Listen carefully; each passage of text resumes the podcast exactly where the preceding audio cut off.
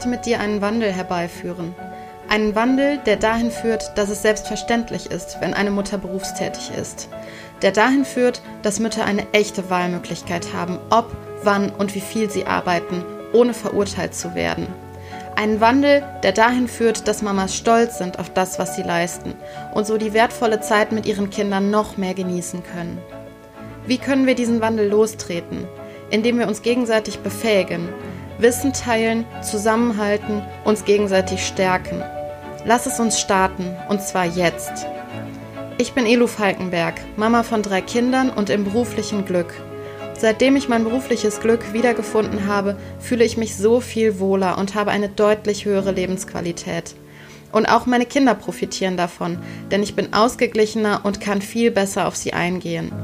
Ich möchte, dass auch du als Mama dein berufliches Glück findest, um noch ausgeglichener und zufriedener zu sein, damit du die kostbare Zeit mit deinen Kindern noch mehr genießen kannst.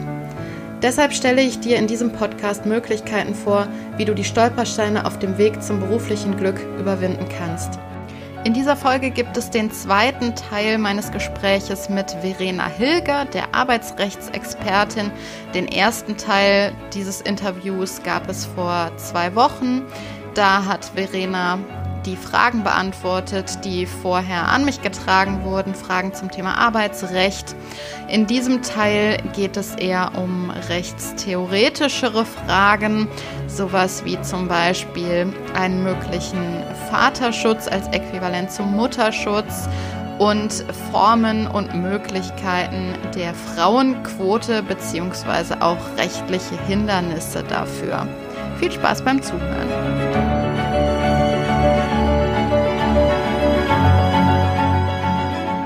Ich habe noch eine weitere Frage, ja. beziehungsweise noch zwei weitere ja. Fragen. Die sind ein bisschen ähm, umfassender. Mhm.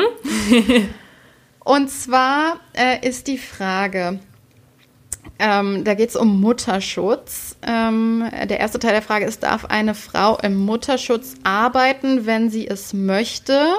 Und daran anschließend äh, kommt die Frage, ähm, äh, da muss ich, glaube ich, ein bisschen weiter auch nochmal ausholen ähm, und den Hintergrund dazu erläutern. Welche rechtlichen Hindernisse gäbe es für Vaterschutz als Äquivalent zu Mutterschutz? Also ich glaube, da ist der Hintergrund, ähm, dass in manchen anderen Ländern, also ich glaube in Skandinavien, da gibt es ja bereits mhm. sowas wie einen Vaterschutz. Und meine Überlegung war halt bei dieser Frage, ähm, ob, also diese Frage, die ist tatsächlich von mir, ähm, ob ähm, es nicht hier auch sinnvoll wäre, sowas wie einen Vaterschutz einzuführen, also die zwei Monate nach der Geburt eines Kindes, ähm, auch ein, ein Arbeitsverbot für Väter, damit sie halt die Zeit, äh, vor allem diese erste Bindungszeit zu ihrem Kind ähm, haben und habe halt dann weiterführend überlegt, ob auch da vielleicht dann äh, viel Widerstand käme, dadurch, dass es halt dann ähm, erzwungen ist sozusagen oder gesetzlich mhm. geregelt. Du musst jetzt zu Hause bleiben als Vater und habe dann mhm. überlegt, wie ist das denn bei der Mutter? Muss die Mutter zu Hause bleiben im Mutterschutz oder darf sie arbeiten gehen, wenn sie es möchte? Mhm. Also genau, erst fangen wir mit der ersten Frage an. Wie sieht es aus? Muss ich zu Hause bleiben als Mutter oder kann ich arbeiten gehen? Da ist es tatsächlich so, dass man da unterscheiden muss, wieder mal, mhm. zwischen der Zeit vor der Geburt und der Zeit nach der Geburt. In der Zeit des Mutterschutzes, also diese sechs Wochen vor der Geburt, muss ich nicht arbeiten gehen als Mutter, aber ich dürfte, wenn ich das ausdrücklich verlangen würde, dann dürfte ich arbeiten gehen. Und dann würde der Arbeitgeber auch keine Probleme bekommen. Nein, dann würde er auch keine Probleme bekommen, wenn ich das ausdrücklich verlangt habe. In der Zeit nach der Geburt, also diese acht Wochen Mutterschutz nach der Geburt, das ist ein absolutes Beschäftigungsverbot. Da ist es tatsächlich so, dass ich, selbst wenn ich wollte, nicht arbeiten gehen dürfte vom Gesetz her. Also es wäre nicht zulässig, wenn ich dann arbeiten ginge. Und da, da bekäme dann mit Sicherheit auch der Arbeitgeber Probleme, wenn er mich dann beschäftigen würde. Ja. Ja.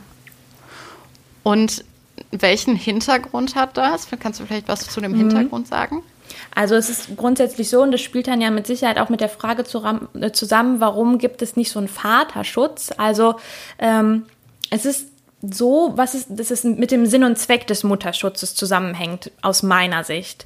Ähm, und zwar ist es wohl, hat, hat der Mutterschutz mehrere äh, Zwecke, sag ich mal. Einmal natürlich, was du gerade schon angesprochen hattest, dass ich dann da vor allem nach der Geburt Zeit habe, ohne dass mich irgendwie die Arbeit da beeinträchtigt oder behindert, ähm, ich dann eine Bindung zu meinem Kind aufbauen kann. Aber das Interesse hat natürlich auch der Vater und sollte er auch haben.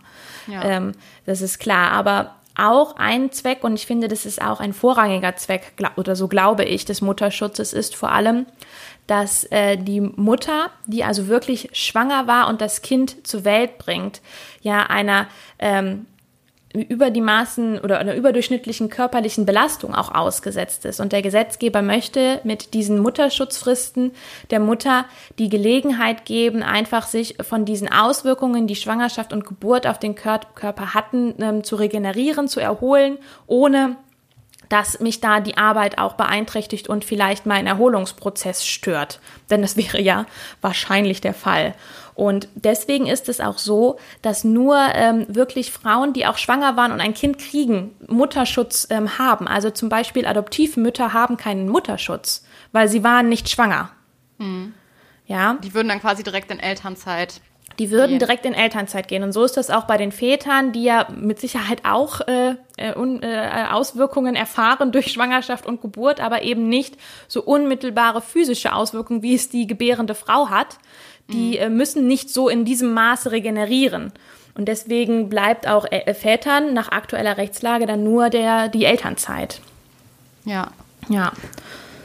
Und könnte man ähm, das theoretisch rechtlich so regeln, dass es eine Verpflichtung gibt oder vielleicht sogar eine, einen Anreiz eher schaffen, ähm, mindestens zwei Monate mhm. Elternzeit direkt nach der Geburt des Kindes zu nehmen als Vater. Mhm. Also einen Anreiz könnte man gesetzlich mit Sicherheit schaffen. Ähm, klar, da wird es natürlich Kritik geben, wie das bei jedem Regelungsvorhaben so ist. Da werden dann wahrscheinlich viele Unternehmen auch Sturm laufen und sagen so, nee, ähm, das, äh, das, das sehen wir nicht, das ist nicht erforderlich. Der Vater ist eben nicht der, der das Kind zur Welt bringt. Ähm, der kann nach Feierabend, kann der sich mit seinem Kind befassen und eine Bindung aufbauen. Er kann ja ohnehin auch sowieso schon Elternzeit nehmen. Eine Pflicht für Väter, Elternzeit zu nehmen, stelle ich mir da schon schwieriger vor. Einfach, weil wir dann hier auch, und da sind wir vielleicht schon ein bisschen in deiner nächsten Frage drin, aber ich sag's trotzdem, vielleicht hier dann auch etwas äh, gleich behandeln, was nicht gleich ist. Mhm weil ja der Vater, wie ich jetzt schon oft gesagt habe, nicht derjenige ist, der das Kind zur Welt bringt. Also da könnte ich mir vorstellen, dass man da vielleicht dann äh, aneckt und da Probleme mit Artikel 3 bekommt des mhm. Grundgesetzes, das ist äh, das Recht auf Gleichbehandlung oder auch mit Artikel 12, das ist das Recht auf freie Berufswahl und Berufsausübung. Mhm. Ja, und da, dass man da einfach nicht eine so starke Rechtfertigung hätte, wie man das bei der Frau hat, die das Kind zur Welt bringt, die einfach auch deren Gesundheit da geschützt werden soll. Ja. Das könnte ich mir jetzt so vorstellen. Du hast gerade schon äh, Artikel 3 erwähnt. Das ist ja tatsächlich eine perfekte Überleitung ja. zur nächsten Frage. Und das ist auch wieder eine relativ umfassende Frage. Ähm, dieses allgemeine Gleichbehandlungsgesetz gebietet ja, wie du auch gerade gesagt hast, ähm, oder angeschnitten hast, Gleiches gleich und Ungleiches ungleich zu behandeln, was im Übrigen auch wirklich, glaube ich, sehr, sehr häufig falsch verstanden wird. Ähm, dieses Gleichbehandlungsgesetz wird ja sehr oft ähm, verstanden als alles wird einfach gleich behandelt. da gibt es ja auch so ein kleiner, kleiner ähm, Schwenk hier. Es gibt so eine äh, so eine Zeichnung. Ich weiß nicht, ob du die schon mal gesehen hast. Ähm, da ist so eine Mauer und ähm, dahinter ist irgendwie ein Fußballstadion oder irgendwas Interessantes. Mhm. Und da ist ein erwachsener Mensch, mhm, ein ja. mittelgroßes Kind und ein kleines Kind. Und da sind auch ja. noch drei Kisten. So, ja. und auf dem ersten Bild sind dann ähm, sind dann drei Kisten nebeneinander aufgestellt und das kleine Kind steht auf einer Kiste, das mittlere Kind steht auf einer Kiste und der Erwachsene steht auch auf einer Kiste und der Erwachsene kann dann so bequem über die Mauer gucken. Das mittlere mhm. Kind kann so gerade, wenn es auf Zehenspitzen ähm, steht, über die Mauer gucken. Das kleine Kind sieht halt nichts.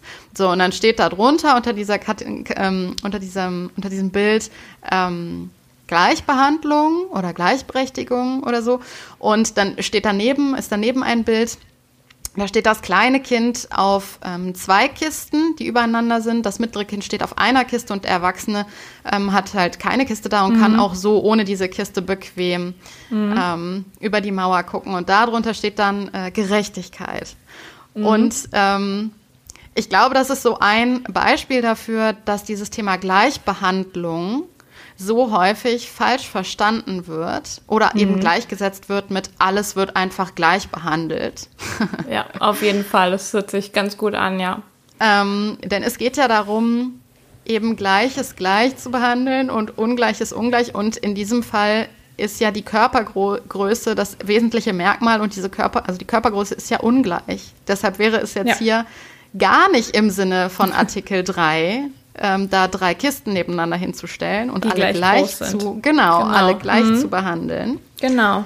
Ähm, sondern im Gegenteil, Artikel 3 würde ja sogar gebieten, äh, das mhm. ungleich zu behandeln, weil mhm. es eben ungleich ist. So, jetzt bin ich ein bisschen abge abgeschwenkt. Aber ähm, das ist tatsächlich, finde ich, ein super spannendes Thema und äh, wird, glaube ich, so, so ja. häufig falsch verstanden ähm, dieses Gleichbehandlungsgesetz und auch mit diesem Thema Gerechtigkeit, äh, gerade Gerechtigkeit ist ja auch so ähm, sehr ja. offen für Interpretationen. Ne? Also da versteht ja auch jeder was anderes drunter genau, unter Gerechtigkeit. Das, genau, das wollte ich gerade sagen. Falsch verstanden oder einfach der äh, Gleichbehandlungsgrundsatz wird einfach von jedem, natürlich, wir haben alle immer eine subjektive Sicht auf alles wir können ja gar nicht anders, weil wir Subjekte sind. Und deswegen ja. versteht wahrscheinlich auch jeder etwas anderes darunter. Und umso schwieriger ist es, mit solchen Sachen umzugehen tatsächlich. Ja. Deswegen gibt es mit Sicherheit auch zu jedem Rechtsproblem, was mit Artikel 3 zum Beispiel zu tun hat oder dem AGG, mindestens drei Meinungen wahrscheinlich. Ja, ja, ja. das glaube ich auch. Ich fand es nur irgendwann total wichtig, auch für mich, ähm, das zu verstehen, dass es eben darum geht, jetzt mal bezogen auf die Arbeitswelt, mhm. dass zum Beispiel ähm, eine gleiche Leistung auch gleich bezahlt werden muss. Und da ja. sind wir ja zum Beispiel auch noch nicht hier in Deutschland. Ja. Also wir haben ja trotzdem noch ein Gender Pay Gap. Das heißt, ähm, Frauen ähm, verdienen weniger, selbst für die gleiche Arbeit. Also es gibt mhm. ja diesen allgemeinen Gender Pay Gap, der liegt, glaube ich, bei 21 oder 23 Prozent. Ah, okay. Da ist aber auch mhm. noch mit drin, dass Frauen eben auch häufiger beschäftigt sind in Berufen, die schlechter bezahlt sind, also mhm. generell schlechter bezahlt. Okay. Mhm. Ähm, es gibt aber auch diesen bereinigten Gender Pay Gap, also da, der bezieht sich halt wirklich auf dieselbe oder die gleiche Arbeit. Mhm. Ähm, das bedeutet also, dass wenn ähm, eine Frau und ein Mann exakt die gleiche Arbeit ausüben, mhm. dass die Frau im Schnitt trotzdem noch 6% weniger Geld bekommt oder Klar. weniger Gehalt. So und ähm, ja, also wenn man da jetzt diesen ähm, allgemeinen Gleichbehandlungssatz anwendet, dann, also da würde der zum Beispiel ja greifen. Ja. Weil es muss ja Gleiches gleich behandelt werden. Sehr richtig. Es ist auch nicht in Ordnung. Also ja. ganz klar. Für die ja. gleiche Arbeit was an und weniger zu bekommen, nur weil man eine Frau ist, ist äh, schlicht und ergreifend Diskriminierung und nicht okay. Klar. Ja. Ja erschreckend tatsächlich. Ja, finde ich nämlich ja. auch. Genau. Gerade wenn man auch heutzutage ja mitkriegt, dass zum Beispiel äh, Abitur äh, die Mädchen ja im Durchschnitt äh, besser sind. Ja. also ja. an äh, den, den, den, der Leistungsfähigkeit, sag ich mal, der geistigen Leistungsfähigkeit zumindest kann es nicht liegen. Ja. Oder kann man es nicht drauf stützen wahrscheinlich, ne? Ja. Ja. Genau. Ja, super spannendes Thema, finde ich. Ja, ähm, also Fall. teilweise auch ein bisschen frustrierend, aber ja. auch sehr spannend. Genau, und ähm, weshalb ich diesen allgemeinen Gleichbehandlungssatz nochmal eingebracht habe, und es wird jetzt wirklich ein bisschen ähm, sehr theoretisch so, ähm, ist die Frage, ob eine Frauenquote vor diesem Hintergrund nicht sogar rechtswidrig ist. Und damit möchte ich weder ausdrücken, ähm, dass ich ähm, für eine Frauenquote noch gegen eine Frauenquote bin. Es ist einfach eine, eine ganz ähm, sachliche Frage, soll das sein, mhm. äh, ohne meine Haltung hier wieder zu spiegeln. Mhm. ja, also das ist echt eine sehr rechtliche, theoretische Frage tatsächlich. Ich, ich sage gern was dazu. Ich hoffe, dass das dann auch einigermaßen nachvollziehbar ist und nicht allzu trocken. Ähm, also gerade das Thema Frauenquote ist ein Thema, das in der oder im Recht, im, im Recht, in einer rechtlichen Diskussion seit Jahren, Jahrzehnten diskutiert wird. Also das ist nichts Neues. So. Mhm.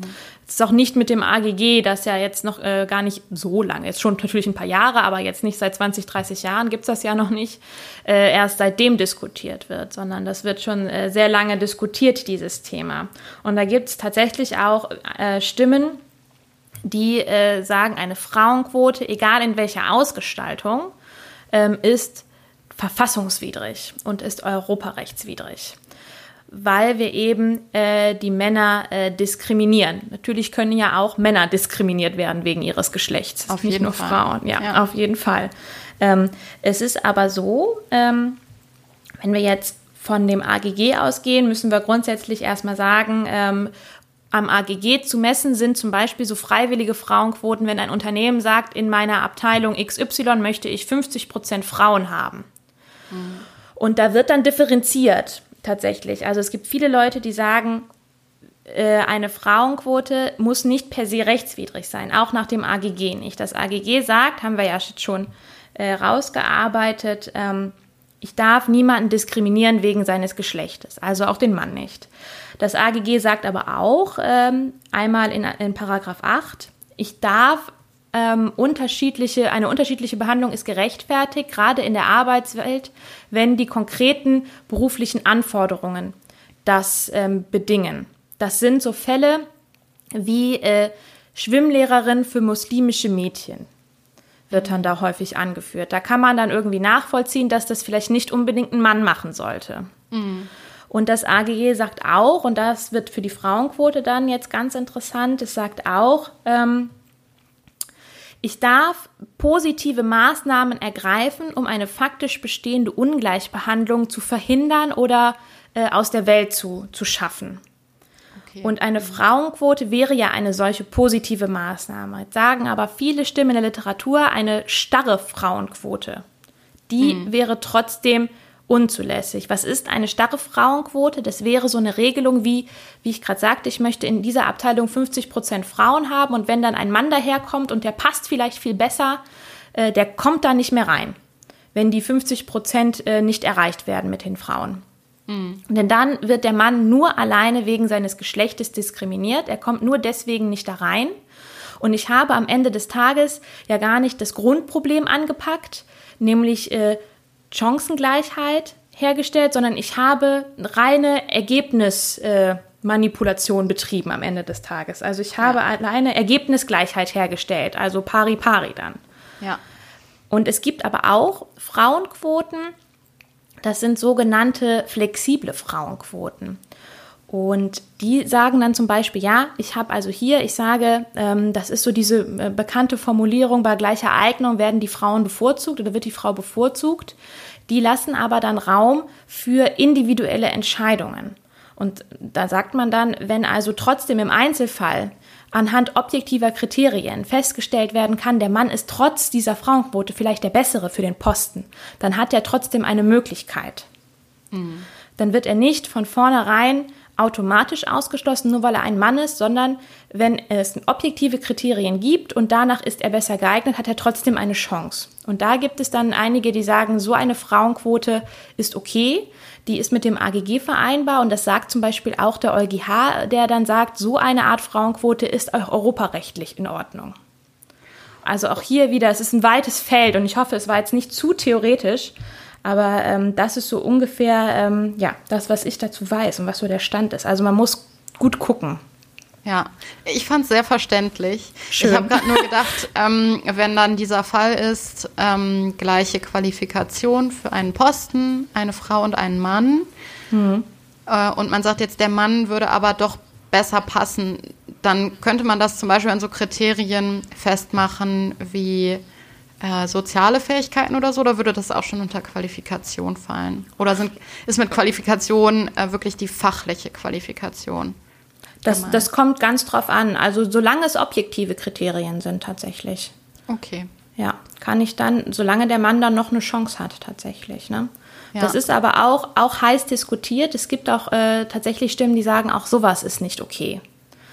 Ähm, aber die oder viele Leute sagen halt, mit so einer Frauenquote schaffe ich Chancengleichheit. Also ich habe nicht um, um jeden äh, Preis dieses Ergebnis, dass ich zum Beispiel am Ende 50-50 habe, sondern ich äh, versuche eine Chancengleichheit zu schaffen.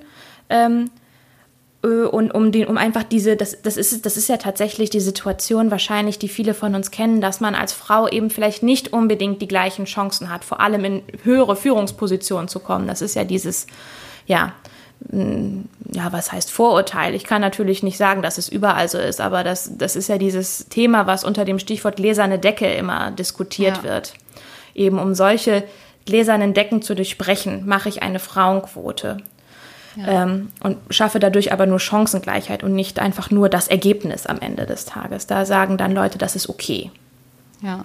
ja. Ich glaube, also so zum Abschluss kann man eigentlich sagen, ähm, gerade in Bezug auf die Chancengleichheit, egal auf was für eine Frauenquote wir gucken, ob jetzt eine flexible oder eine starre oder vielleicht noch eine andere Art von Frauenquote, ähm, das wird zumindest nicht als alleiniges Mittel zu Chancengleichheit führen. Das muss viel, viel früher ansetzen. Und das Problem ist ja in meinen Augen, ähm, das fängt ja schon viel früher an. Das fängt ja schon in der Kindheit an, dass wir vermittelt bekommen, als Mädchen bist du eher dafür zuständig, den Haushalt zu machen, dich um die Kinder zu kümmern. Mhm. Und als Junge bist du halt eher dafür zuständig, ähm, Baustelle und Autos zu spielen. So, jetzt mhm. mal ganz, ganz plakativ gesagt, ne? Und ganz schwarz-weiß mhm. so. Aber ähm, das wird, das wird in unserer Gesellschaft ja schon tendenziell vermittelt. So. Und auch unser gesellschaftliches Bild ist ja nach wie vor ähm, traditionell als Mutter bist du halt eher für Kinderbetreuung und Haushalt zuständig und als Mann eben fürs Geld verdienen. Mhm. Und ich glaube, das sind also Frauenquote und so, je nachdem, in welcher Ausprägung und so ist, ähm, kann mit Sicherheit auch ein effektives Mittel sein, aber ich glaube, als alleiniges Mittel wird das nicht funktionieren. Das muss schon viel früher anfangen und da muss auch schon in vielen anderen Bereichen ein Umdenken stattfinden. Und ähm, ich sehe das immer so ein bisschen wie Yin und Yang.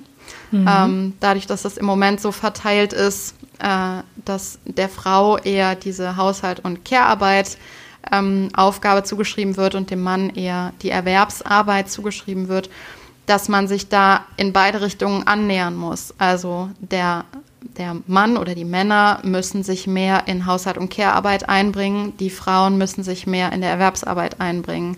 Und wenn, wenn man das von beiden Seiten forciert, ich glaube, dann kann man da in ein Gleichgewicht kommen. Und dann, mhm. vielleicht kommt auch irgendwann dann die Situation, dass wir keine Frauenquote mehr brauchen. Das wäre mein Wunsch. das, das, das wäre schön. Ne? Ich finde dann aber auch immer ganz wichtig, dass man dann auch den Frauen ja, ja den, den Mut und das Selbstbewusstsein auch irgendwo mitgibt. Da gehört ja auch schon eine Menge Schneid dazu, sag ich mal, sich in so eine vor allem in, in großen Unternehmen sich in so eine Führungsposition zu wagen, tatsächlich. Ne? Ja.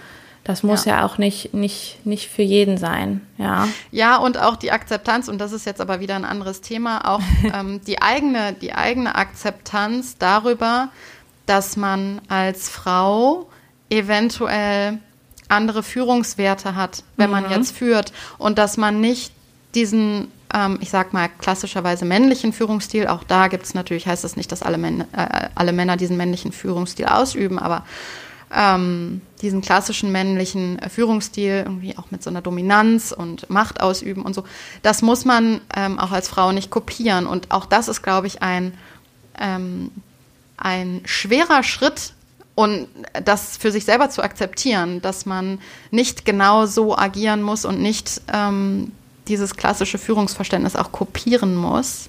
Mhm. Ähm, das ist das eine. Und das andere ist, glaube ich, auch, ähm, dass man ähm, vor allem bei Müttern ist halt auch noch ein ganz großes Thema ähm, das schlechte Gewissen gegenüber dem Kind. Also mhm. gerade wenn es jetzt darum geht, äh, vermehrt in die Erwerbsarbeit zu gehen. Und auch da ist das gesellschaftliche Bild ein Problem, Ähm, wir haben ja diesen schönen Begriff der Rabenmutter mhm. äh, oder Karrierefrau. Ja, ist halt nur karrieregeil. Warum hat die denn überhaupt Kinder bekommen, wenn sie jetzt schon wieder arbeiten geht? So.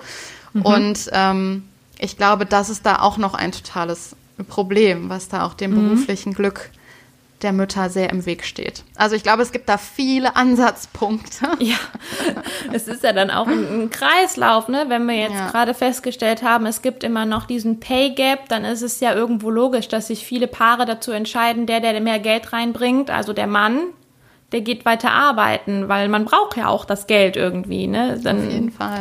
Und dann muss dann die Frau dann da zurückstecken. Also es sind, ja, ja. Umf ein umfassendes äh, Thema, umfassend ja. angehen, ja. Auf jeden Fall. Ja. Ich danke dir ganz, ganz herzlich für deine Zeit und dafür, dass du die ganzen Fragen hier beantwortet hast, auch meine sehr ausladenden und rechtstheoretischen Fragen. Ganz, ganz lieben Dank dafür. Und ähm, ja, vielleicht kommt es ja sogar noch mal vor, dass wir noch mal eine Podcast-Folge ja. aufnehmen, wenn äh, vielleicht noch mal einige Rechtsfragen ähm, an mich herangetragen werden, einige allgemeine Rechtsfragen. Genau. genau. Es hat mir sehr viel Spaß gemacht und ich ja. danke dir sehr herzlich. Ja, ich, ich danke dir auch ganz, ganz herzlich. Es hat mir auch viel Spaß gemacht, tatsächlich. Waren auch Themen, mit denen ich mich nicht täglich beschäftige, vor allem die äh, rechtstheoretischeren äh, Fragen, aber auf jeden Fall, wie ich finde, unglaublich interessant, unglaublich komplex. Ja, ähm, ja und gerne äh, immer wieder, klar. Lieben Dank, Vera. Sehr gerne.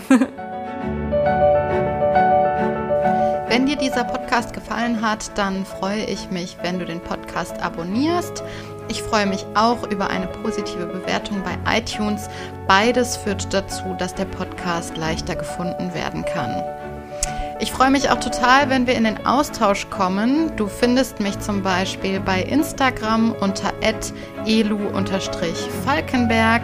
Neuerdings bin ich auch bei LinkedIn zu finden unter elu falkenberg.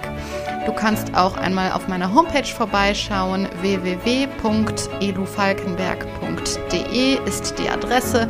Da gibt es auch ein Kontaktformular, über das du mich erreichen kannst. Oder du schreibst mir einfach eine E-Mail an hallo at mamaimberuf.de. Bis zum nächsten Mal.